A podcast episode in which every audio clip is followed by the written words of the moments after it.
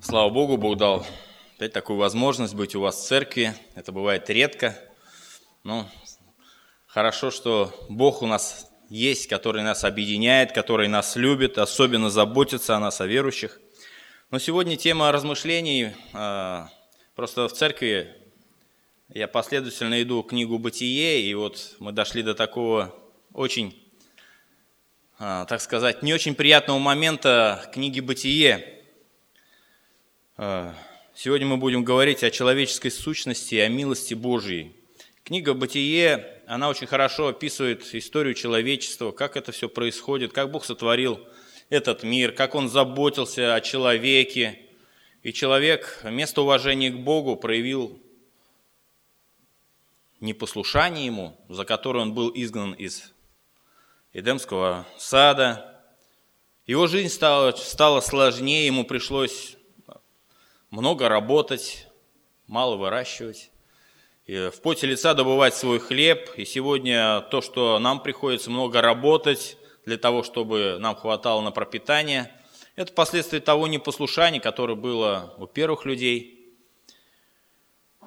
Что интересно, Бог проявил милость к Адаму с Евой, э, давал им все-таки необходимую пищу, они кушали, они жили – у них родились дети, которых они назвали там, Каин, Авель. И уже в первых детях э, мы видим проявление того греха, которое осталось э, в сердцах людей. И хотя мы видим Авеля, который поклоняется Богу, который э, служит Богу, но его брат из-за того, что его сердце не было послушно Богу, от того, что его сердце, Библия называет его, было злым, он убивает брата своего. И вроде бы как дальше родился сын Сиф, и вроде бы как все опять восстановилось, опять пошло Божье благословение по, а, в лице Сифа, и мы видим несколько мест Писания, где люди начали призывать имя Бога. Но уже в шестой главе книги Бытие мы видим такую не очень приятную историю. Мы прочитаем небольшой отрывок, это книга Бытие, шестая глава, с первого стиха. Тогда, когда люди начали умножаться на земле и родились у них дочери, тогда сыны Божии увидели дочерей человеческих, что они красивые, брали их себе в жены, какую кто избрал. И сказал Господь, «Не вечно духу моему быть пренебрегаемыми человеками, потому что они плоть. Пусть будут дни их 120 лет. В то время были на земле исполины, особенно же с того времени, как сыны Божьи стали входить дочерям человеческими, и они стали рождать им, это сильные, издревле славные люди, и увидел Господь, что велико развращение человеков на земле, и что все мысли и помышления сердца их были зло во всякое время. И раскаялся Господь, что создал человека на земле, и воскорбел сердце своем, и сказал Господь, «Истреблю с лица земли человеков, которых я сотворил, от человека до скотов, и гадов, и птиц небесных истреблю, ибо я раскаялся, что создал их». Ной же обрел благодать пред очами Господа. Итак, первое, что нам очень сильно бросается в глаза, что человек развратился в своих делах. А, Бог дал заповедь людям.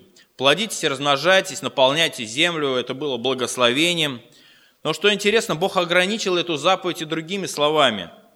А, когда он говорил Адаму, он сказал так, «Оставит человек отца своего и прилепится к жене своей, и будут одна плоть».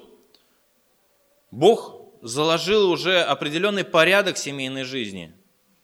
А, умножайтесь, наполняйте землю, но ограничил.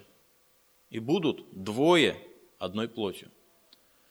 А, сегодня, как многие там люди говорят, там, как это быть с многоженством и так далее, но у Бога есть уже порядок. И все, все другое, оно проявляется из внесения изменений в Божий заповедь. Попытки, а, чтобы плоть, она как-то, ну вот, чувствовала себя свободно, но у Бога было такое. И Библия здесь приводит такое, одно из проблемных, так скажем, мест Библии. Люди по-разному толкуют его. а, тогда, когда написано, что сыны Божии и дочери человеческие. А, некоторые считают, что это как бы были ангелы, которые вот спускались на землю, это вот ну, грех такой был. А, но что интересно, Библия в книге Матфея, она очень конкретно говорит, что ангелы, они не могут вступать в половую связь с людьми, и тем более там вообще не женится, ни замуж не выходит, так написано а, в Библии. Некоторые говорят, что это возможно, это потомки Сифа брали себе в жены потомков Каинов, Каинитов там, да? Ну, возможно тоже, как бы Библия, вот здесь вот уже как бы нет такого противоречия, но здесь очень так хорошо подчеркивается такой момент, что были здесь издревле славные люди, и это издревле славные люди, здесь там текст говорит о том, что это были знаменитые люди, славные люди, не в том плане, что они как бы, ну, воинствующие, а именно, что они славные, что они как бы, ну, имели, были главы родов, это, они были уважаемые людьми, это были те, которые, ну, почитались авторитетами в том обществе. И вот, это, э, и вот эти вот люди, которые находились в авторитете в обществе, которого, которых уважали те люди, они находились в таком духовном положении, что они делали то, что хотели, как кто избрал, как захотел он, Взял себе жену, кого хочу, как хочу, живу. И именно вот это вот, оно, э, отношения вот в таких, вот эти отношения, они вызывали у Бога гнев. Бог говорит, не, не, я не могу смотреть на это. Я ограничу количество их жизни, дней их жизни. До этого люди жили 600 лет, мы видим, да, там 800 лет. Он говорит, все, вот, 120 лет, достаточно. Бог ограничит. А дальше Бог, глядя на этих людей, глядя на их поступки, как когда те люди, которые должны показывать пример жизни, они развратились. Насилие, оно умножает насилие. Неугодные Богу браки привели к неугодному Богу потомству. Все это умножалось и увеличивалось. И Бог говорит – истреблю с лица земли человека, в которых я сотворил, ибо я раскаялся, что создал их. Итак, мы видим первое. Человек развратился в делах. Дальше мы видим, что человек, он развратился в мыслях. «А, «И увидел Господь, что велико развращение человеков на земле, и что все мысли и помышления сердца их были зло во всякое время». Данный текст, он говорит о полной испорченности человека. А, что такое грех в мыслях? Что мысли, они управляют всем человеком. Буквально в этот раз мы имели общение на Кленовой горе, и у нас там были такие занятия, можно сказать, уроки для нас, для проповедников, для всех, кто там был. Все, что у нас в голове, Наши убеждения, наши мысли, они производят наши действия. Мы иногда говорим, вот почему человек так говорит, почему он так поступает, а он не может по-другому, потому что убеждение в его голове, в его мыслях неправильно. Если там нет авторитета Писания, если там нет авторитета Христа, человек не может поступать по-другому, потому что что в мыслях, то будет в делах. В книге Псалм, 13 глава, с 1 стиха есть такие слова. «Сказал безумец в сердце своем, нет Бога. Они развратились, совершили гнусные дела, нет делающего добро. Господь с небес презрел на сынов человеческих, чтобы видеть, есть ли разумеющие, ищущие Бога. Все уклонились, сделались равно непотребными. Нет делающего добро, нет ни одного». В Римлянам в 3 главе также в 10 стиха есть такие слова – как написано, нет праведного ни одного, нет разумеющего, никто не ищет Бога, все совратились с пути, до одного негодный, нет делающего добро, нет ни одного. В 18 стихе, нет страха Божия пред глазами их. То есть Библия описывает человека, который же имеет грех в мыслях, такими характеристиками. Нам очень часто хочется изменить сущность грешника. Не правда ли? Когда мы видим родственника, который ну, живет такой греховной жизнью, э, имеет какие-то греховные привычки, мы говорим, ну, ну когда ты это бросишь? Давай перестань пить, курить, ругаться, хватит блудить, давай жить вот хорошей жизнью там, все. А бесполезно. Потому что в мыслях, в убеждениях это нарушено. До тех пор, пока не изменится убеждение в его мыслях, в его сознании, бесполезно. Грех он будет производить свою работу. И в книге Иакова, в первой главе, стих, наверное, который вы уже много раз слышали, написан так, что «восхотев, родил он нас словом истины, чтобы нам быть неким начатком его созданий». Что интересно, э, Бог нигде нас не призывает э, лечить или модернизировать мертвецов. В Библии говорит, что человек, который грешник, он мертвый по, греха, по своим преступлениям и грехам мертв в глазах Бога. И Библия нигде нам не говорит, знаете что, возьмите вот этого мертвого грешника да, в глазах Божьих и модернизируйте его, давайте его лечите. Э, можно этим, конечно, заниматься, но ничего не выйдет. Библия говорит, что восхотев Бог, сам Бог, родил нас словом истины, чтобы нам быть начатком его создания. То есть только Бог, нужно рождение свыше, изменение, которое дает Бог. И если мы хотим помочь нашим друзьям, нашим близким, которых не знают Бога, мы можем, конечно, много говорить им о том, чтобы они изменили свою жизнь, чтобы они делали хорошие дела и так далее. Но они не изменятся. Только по той простой причине. До тех пор, пока они не будут рождены свыше. До тех пор, пока сам Бог не воскресит или не родит их, этого не произойдет. Это Библия об этом очень категорично говорит.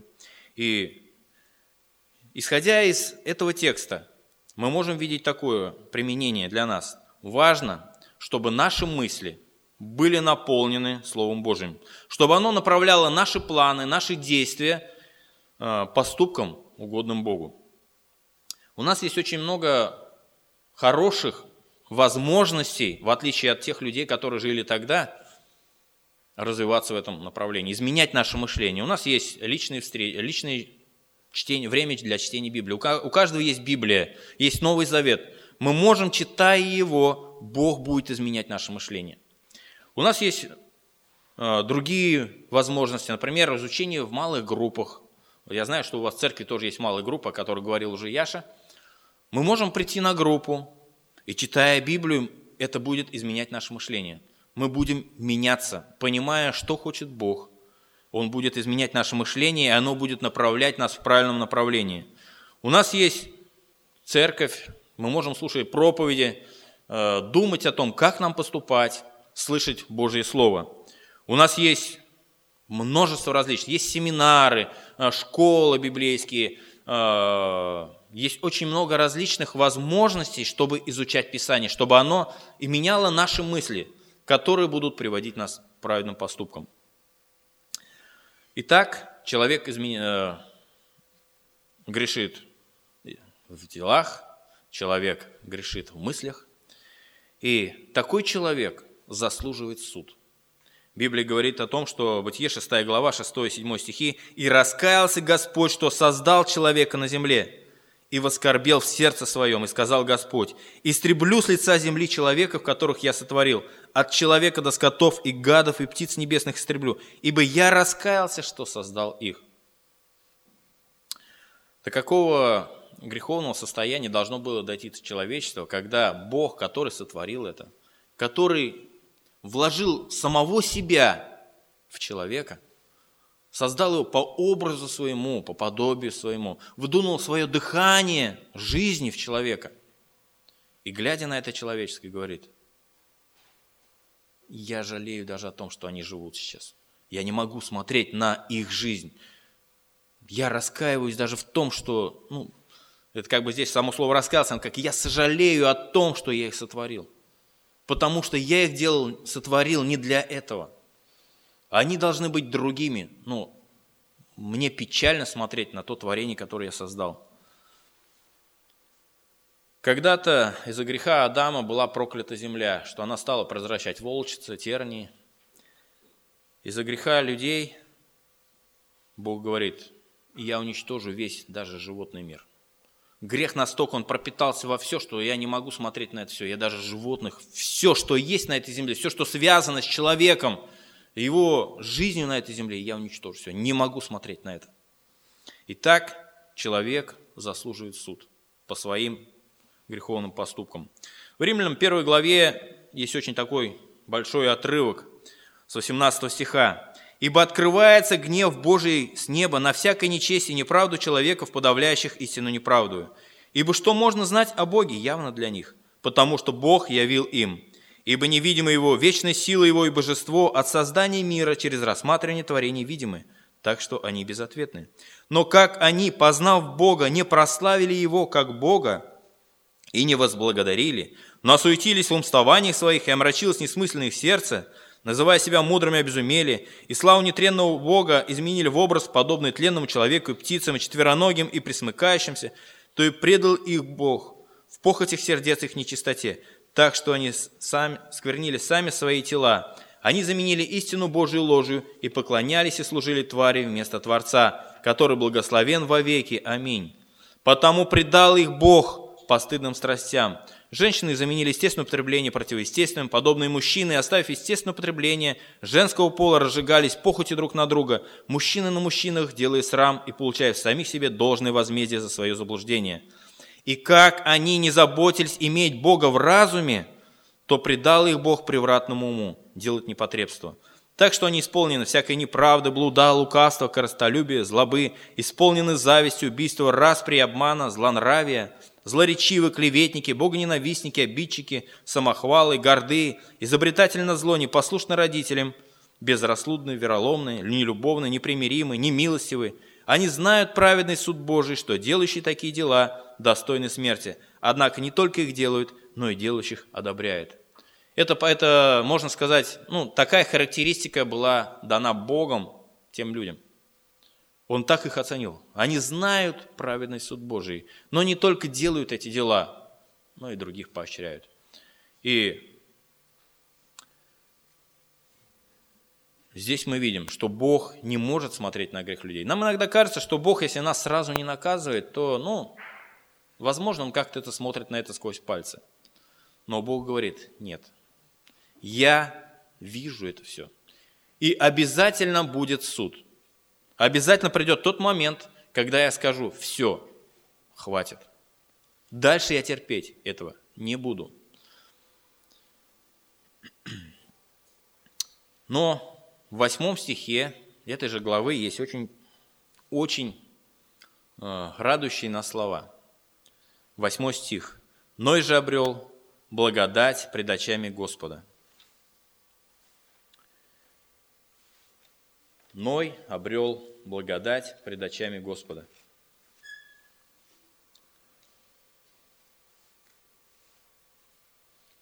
Чем отличался Ной от этих людей? Библия говорит о том, что праведник обретает благодать пред Богом. Ной же обрел благодать пред очами Господа. Вот житие Ноя. Ной был человек праведный и непорочный в роде своем. Ной ходил пред Богом. 7, 7 глава, 1 стих. «И сказал Господь Ной, войди ты и все семейство твое в ковчег, ибо тебя я увидел. Увидел я праведным предо мною вроде сем». Послание к евреям описывается о Ное, 11 глава, 7 стих. «Верую Ной, получив откровение о том, что еще не было видимо, благоговея приготовил ковчег для спасения дома своего.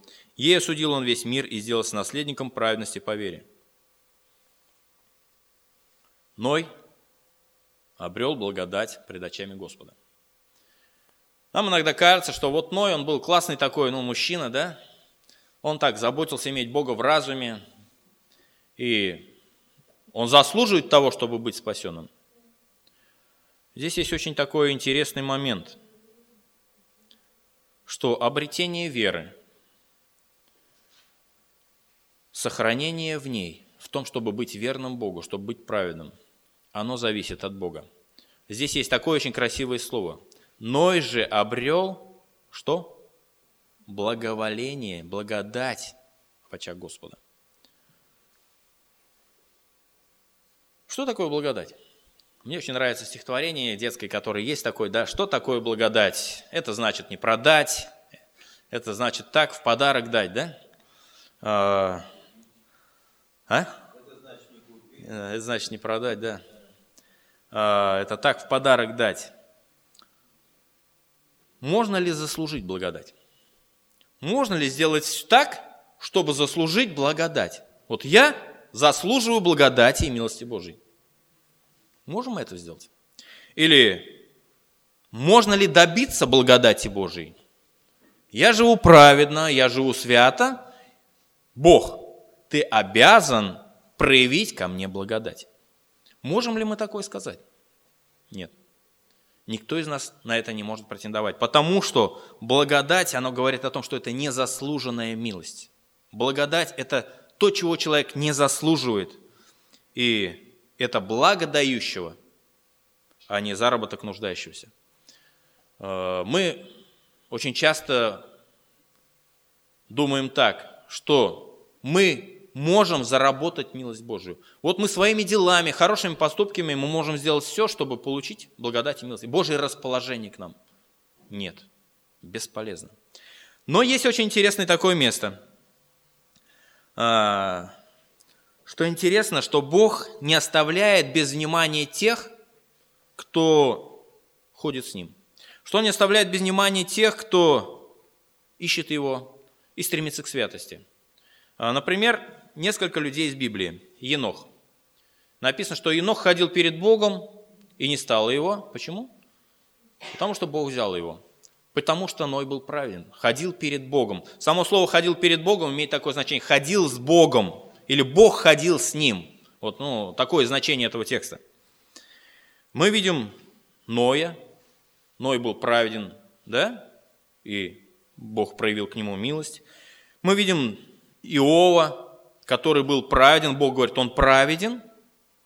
И Бог проявил к нему свою особую милость. Мы видим Давида, который Бог сказал, что это муж по сердцу ему. И несмотря на его греховные какие-то поступки, Бог говорит, что я вижу его, я благословлю тебя, и из твоего рода пройдет, придет Христос, который спасет людей.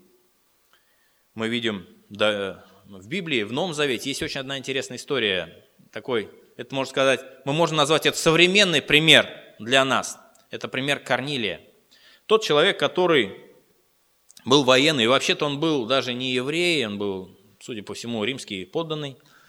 И мы находим эту историю в книге Деяний, 10 глава, 30-35, с 30 стиха. Деяния, 10 глава, с 30 стиха. Корнилий сказал, «Четвертого дня я постился до теперешнего часа, и в девятом часу молился в своем доме. И вот стал предо мной муж в светлой одежде и говорит, Корнилий, услышана молитва твоя, и милостыни твои воспомянулись пред Богом. Итак, пошли в Иопию и призови Симона, называемого Петром, он гостит в доме кожевника Симона при море. Он придет тебе и скажет тебе. Тотчас послал я к тебе, и ты хорошо сделал, что пришел. Теперь все мы предстоим пред тобою, чтобы выслушать все, что повелено тебе от Бога. Петр отверз уста и сказал, «Истинно познаю, что Бог нелицеприятен, но во всяком народе, боящийся Его и поступающий по правде, приятен Ему». Библия показывает нам Бога, который говорит с искренним, о котором сказано с искренним, ты поступаешь искренне, с лукавым по лукавству его. Итак, Божья благодать дается Богом и обретается по вере. Написано, верую иной обрел эту праведность. Итак, праведник обретает благодать перед Богом. Второе, что мы можем видеть, праведник живет с Богом, несмотря на развращение окружающих его людей. Седьмая глава, первый стих. «И сказал Господь Ною, войди ты и все семейство твое в ковчег, ибо тебя увидел я праведным предо мною вроде всем». Удивительный но факт. Вроде бы, читая Библию, мы привыкли как-то так видеть, что вот праведная линия, а, а, которая идет, Сив, дальше, дальше, вроде бы все, все хорошо. Я не знаю, что произошло. Мне кажется, это как будто бы, ну, не должно такого случиться. Ведь практически Ной э, дедушка, прадедушка Ноя жил вместе с Адамом еще. Так как Адам жил длительный период жизни. Прадедушка Ноя еще знал Адама, который наверняка ему рассказывал, знаешь, вот мы были в Эдемском саду, жили, э, наверняка это передавалось, они слышали эту историю, все что было. И они четко знали, что Бог существует. Они четко знали, что Бог праведный, что Он накажет за непослушание. Но уже в истории с Ноем мы видим, что количество праведников сократилось. До какого количества? До одного. Мы, конечно, привыкли говорить, что вот семья Ноя была праведна. В Библии не написано семья Ноя, что она была праведна. Написано, что Ной, тебя увидел я праведного в роде сем, в своем роде, в том, в тех, среди тех людей, которые живут вокруг тебя, ты единственный остался праведный. Тебя я увидел таковым. Интересно, что нигде мы не видим праведности Ноя его, его семьи, но благодаря Ною его семья была спасена.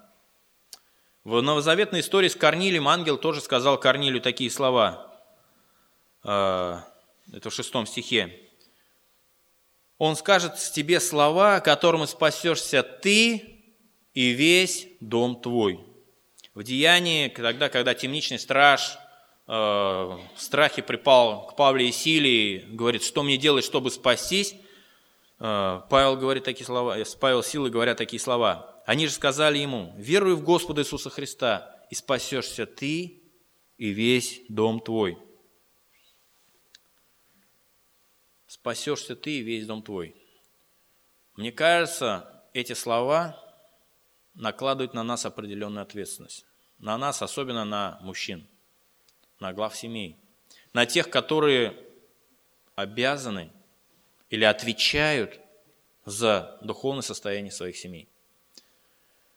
Тебя обрел я и увидел я праведным в роде своем. И благодаря твоей, тому, твоей жизни, благодаря тому, что ты ищешь Бога, ты хочешь иметь, ходить с Богом, чтобы Бог ходил с тобою, благодаря этому, я сделаю, Бог говорит, я сделаю все для того, чтобы и дом твой был спасен. Как-то в этот раз на Братском э, была интересная такая фраза. Э, он говорит, братья, вы знаете, что Бог спросит, за что Бог будет спрашивать вас, когда мы явимся пред Богом? За то, как вы жили на этой земле, правильно? Правильно. А вы знаете, что Он не только за это вас еще спросит. Он еще спросит за вас, за то, как, ты, как жила твоя жена. Ну как, вроде бы мы же пред Богом каждый по одному предстанем, каждый будем отвечать за свои дела, нет, говорит, у вас не получится. Вы стали одной плотью. И Бог спросит с вас за то, как вы живете, не только как вы живете, но в каком положении находится ваша жена. Это наносит на нас определенную ответственность. Бог спросит за то, как мы воспитываем своих детей. Хотим ли мы то, ну, с нами ли наши дети? Делаем ли все для того, чтобы наша семья была участником тех благословений, которых Бог дает нам? Это очень важно. И здесь написано так, что благодаря праведности Ноя Бог проявляет милость к его семье. Итак, мы видим, что праведник обретает милость, праведник э, слушается Бога. Вот мы сейчас видим как раз следующий момент. Праведник, он послушен Богу. Шестая глава, 22 стих.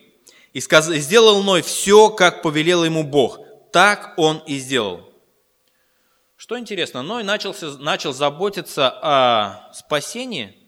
Ну, нам, эта история все в одной, в двух главах. На самом деле, первый раз, когда Бог ему сказал, Ной, я тебя увидел праведным пред моими глазами, и сделай, построй ковчег, за сто, больше, чем сто лет до потопа.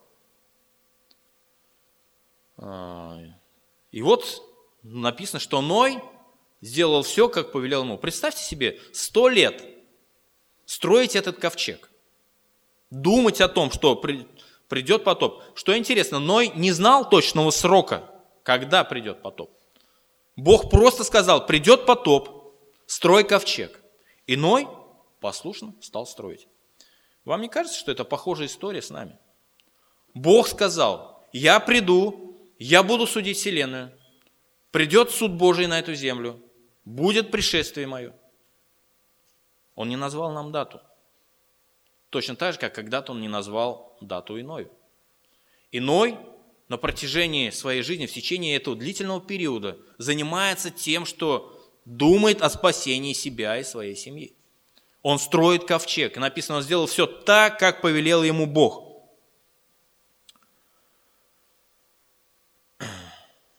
Важно заметить такой момент, что Ной не стал придумывать свой вариант спасения.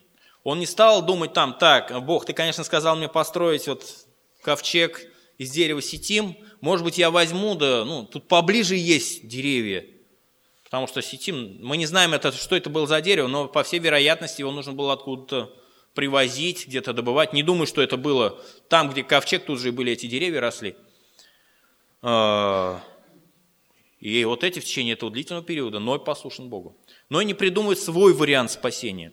Очень часто многие люди сегодня, зная о том, что придет суд Божий, они понимают, что Бог спросит за их поступки, они думают, продумывают свой вариант спасения. Свои варианты. Так, что мне делать? Дай-ка я буду делать добрые дела. Если я вот наделаю кучу добрых дел, то когда предстану пред Бога, Бог посмотрит на меня и скажет, о, молодец, заходи в мое царство. Или другие говорят, знаете, я вот сейчас буду вот, ну, как-то, буду жить особо посвященной жизнью Богу. Так, я вот буду совершать там Э, жертвовать деньги, буду как, совершать какой-то обряд, какую-то литургию, и Бог посмотрит на меня скажет, о, этот человек так хорошо делает, совершает определенные обряды, проходи в мое царство. Нет. Библия нам говорит, единственный путь для спасения. И Библия говорит, нет другого имени под небом, данного человеком, которому надлежалось нас спасти. Нет другого варианта для нашего спасения, как только через Иисуса Христа. Точно так же, как не было другого варианта у Ноя спасти свою семью. Он мог подумать так, он, он, он же не знал, что такое потоп. Откуда он знал? Он видел, что земля орошалась, все было прекрасно. Дождя еще до этого момента не было. Что такое потоп для Ноя? Не знаю. Но Бог сказал построить ковчег, я строю. Мы, мы сегодня тоже не можем понять, как произойдет этот суд Божий, как это будет – Сейчас, правда, немножко уже ну, становится более понятно, да, когда там где-то какая-то атомная бомба или там что-то грохнет, там говорят, вымирает слишком большое количество. На какой-то станции там небольшая авария, а уже вымирает куча людей. Мы не знаем, как это будет. Но Бог сказал, что это будет. Не назвал нам даты, когда это будет. Но наша задача быть подобно Ною, думать о спасении себя и своей семьи. И делать все, что говорит нам Бог. Ной послушен на Бог Богу. Ной сделал все, как Господь повелел ему. И спустя сто лет Бог опять приходит к нему, и в 7 глава, 5 стих написано, Ной сделал все, что Господь повелел ему. Ной сделал, два раза об этом говорится, Ной сделал все, как Бог повелел ему. Сто лет назад Ной начал делать то, что сказал Бог, и после того, когда Бог через сто лет говорит, знаешь что, через семь дней начнется потоп. Готовься. Собирай животных, собирай свою семью, возьми там пропитание, которое тебе нужно. Что интересно? Интересен очень факт, что Ной так убедительно верил в Бога, доверился Богу, что как-то убедил свою семью приобщиться к этому. Мы не видим, что, ну, Библия конкретно не говорит, что его дети работали на стройке. Ну, возможно, они работали на строительстве ковчега. Скорее всего, работали. И он их убедил так, чтобы войти вместе с ним в ковчег. его вера, она убеждала его семью быть послушными Богу. Следующее, что мы очень четко видим, праведник уповает на Бога. Вторая глава, а, вторая Петра, а, вторая глава, пятый стих, есть такие слова. И если не пощадил первого мира, но в восьми душах сохранил семейство Ноя, проповедника правды, когда навел потоп на нечестивых. Здесь мы видим Ной, проповедник правды. А, праведник надеется на Бога и говорит другим о праведности. Ной – проповедник правды. Представь себе Ноя, который где-то там в определенном месте начал. Ну, сначала, наверное, Люди, видя его, Ной, ты что делаешь? Ковчег строю. Тебе что, делать нечего? Бог сказал построить ковчег, потому что Бог наведет, наведет на эту землю потоп. Ной, ты что? Когда наведет? Когда это будет? Не знаю, Бог сказал, делаю. Проходит год, проходит второй, третий. Ной, ты что делаешь? Ковчег строю. Ты ненормальный? Сколько времени уже прошло, какой потоп, ничего нету. Ты все строишь свой, ты его когда-нибудь построишь? Построю. Строит, строит, строит, строит. Ной, ты уверен в том, что Бог что-то может сделать? Да, я уверен, поэтому строю. Я не знаю, как вел себя Ной, как он проповедовал, но тот факт, что при строительстве ковчега все видели, это было на виду. Ковчег был не маленький. Люди, которые жили вокруг, они точно знали, что Ной строит этот ковчег. И, наверное, когда уже он стал уже большим, уже к завершению, люди могли спросить, ну, а что, на самом деле будет потоп? Да, будет потоп. Видите, я построил ковчег. Да не может быть. Ной, ты уже сто лет стряпаешь свой ковчег. Сколько можно тебе? Ты же пол жизни своей потерял строительством этого ковчега. Займись другим делом, посмотри, как же можно жить хорошо вокруг. Мы богаты. И написано, что как жили в одни Ноя, да, строили, выходили замуж, женились. Ты, пол своей, ты часть своей жизни потерял на то, что ты строишь этот ковчег. Займись другим делом. Повеселись немножко, отдохни, у тебя семья. А, семья тоже хочет повеселиться. Ты что, свою семью, семью замучил уже со своим строительством? Брось ты это дело. Ну, придет ковчег, как-нибудь, уже, придет потоп, как-нибудь спасешься. Что ты? Бог уже забыл давно про то, что сказал. Сто лет уже прошло. Но и на протяжении ста лет говорил людям, будет потоп. Проповедник правды. Следующий. Проповедник надеется на Бога и потому способен открыто свидетельствовать о своей вере. Матвея, 10 глава, 32 стих написано так. «Итак, всякого, кто исповедует меня перед людьми, того исповедую я пред Отцом моим небесным». Ною нужно было отличаться от других людей.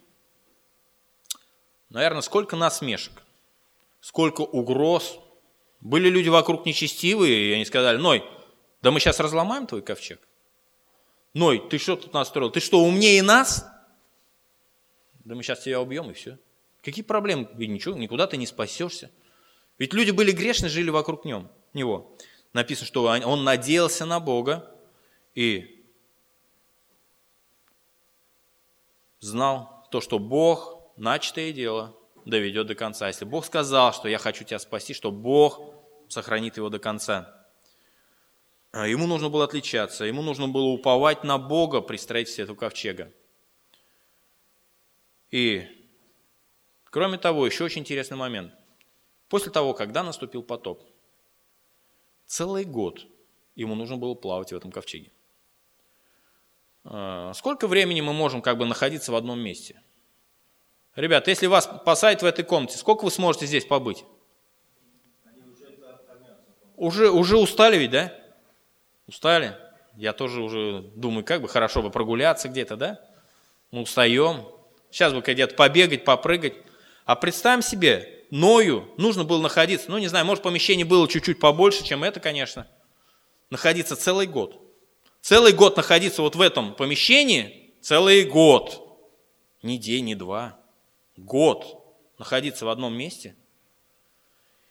Мало того, не просто находиться вместе, а глядя вот так вокруг, когда вокруг одни волны, тебя еще качает на этих волнах, носит неизвестно как по этому белому свету, и ты в этом корабле сидишь. Там не только морская болезнь, да, там что угодно. Когда ты видишь, люди, первое, сначала было куча страхов, потому что люди тут наверняка полезли в ковчег колотить, Ной, пусти нас и так далее. Ной говорит, ничего не могу сделать, Бог затворил. И в течение длительного периода, больше года, он плавал на этом ковчеге. Для этого нужно было упование на Бога. Что Бог, кроме того, целый год плаваешь, плаваешь, плаваешь, и какой вопрос появляется? Когда-нибудь это закончится? Вообще, когда-нибудь это закончится? А что будет с землей после того, после этого наводнения?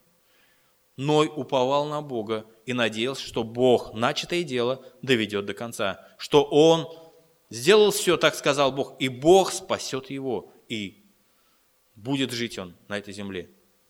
Эта надежда, она давала ему силы для этого. И следующее, на что стоит обратить внимание, праведник поклоняется Богу. Тогда, когда закончился потоп, в 8 главе, 20 стихе написано, «И устроил Ной, ковчег, Ной, Ной жертвенник Господу, и взял из всякого скота чистого, всех птиц чистых, и принес все сожжения на жертвеннике». Ной поклоняется Богу. Праведник поклоняется Богу. Я думаю, что стоит в этой истории посмотреть на свою жизнь, посмотреть на себя. Где мы находимся? В каком положении? Находимся ли мы среди тех, которые ищут Бога, которым Бог проявил свою милость? Ко многим сегодня уже Бог проявил свою милость и благодать и сказал, я хочу тебя спасти. Я для тебя посылаю Иисуса Христа в этот мир. Прими это.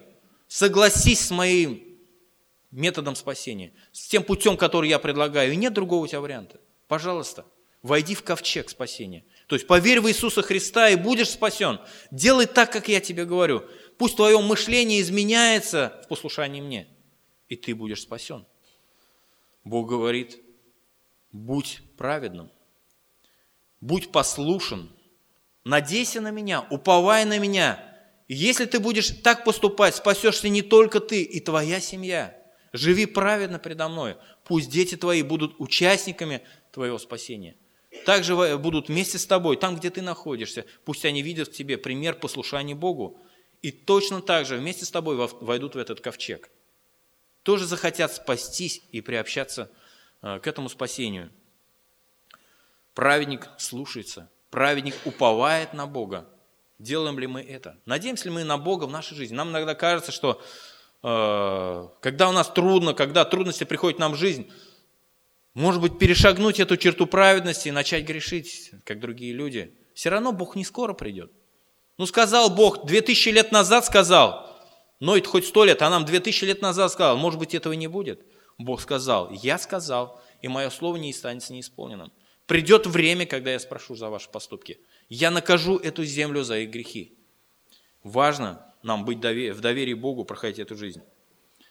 И следующий вопрос. Праведник поклоняется Богу. Как мы поклоняемся Богу? Что значит поклоняться Богу? Где тот жертвенник, который мы ставим и поклоняемся Богу? Где, наш, где у нас жертвенник? В церкви, когда мы просто поем песни? В чем наше поклонение Богу? В чем оно выражается? Ведь что значит поклониться Богу? Мне очень понравилось в этот раз, э, учителя, там вот школа у нас была библейская, и он говорил проповедь, вышел, говорит, знаете, как поклоняться Богу? Встал на колени, вот это поклонение Богу. Что это означает? Это значит, я смиряюсь пред тобою. Я уважаю тебя, ты выше меня. Вот что значит наше поклонение перед Богом. Я преклоняюсь пред тобою. Как мы преклоняемся перед Богом? Насколько в нашей жизни мы уважаем Бога? И Библия говорит о том, что если я Бог, то где почтение ко мне? Если я Бог, как вы мне служите? Я думаю, что эти вопросы, они имеют большое значение для нас. Как иду я по этой жизни? Как уповаю я на Бога? Надеюсь ли я на Него? И верю ли я Ему? Бог хочет проявить милость сегодня тем, которые еще не знают Его. И Бог в Своем Слове говорит, я люблю миловать, я люблю проявлять свою благодать для людей. Согласитесь с этим. Скажите, да, я хочу поверить в Тебя. И Бог готов уже это сделать, потому что в своем слове Он это нам говорит. Благодарен ли я Богу за все, что я имею? Пусть Бог поможет нам быть похожими на Ноя, доверяться, уповать на Него, верить Богу, проповедовать людям, рассказывать людям о, о, о том, что Бог хочет спасти людей, рассказывать людям, рассказывать своим детям о вере нашей Бога, чтобы Бог, Бог спас нас и наших детей. Аминь. Помолимся, поблагодарим Бога за все, что Он делает в нашей жизни.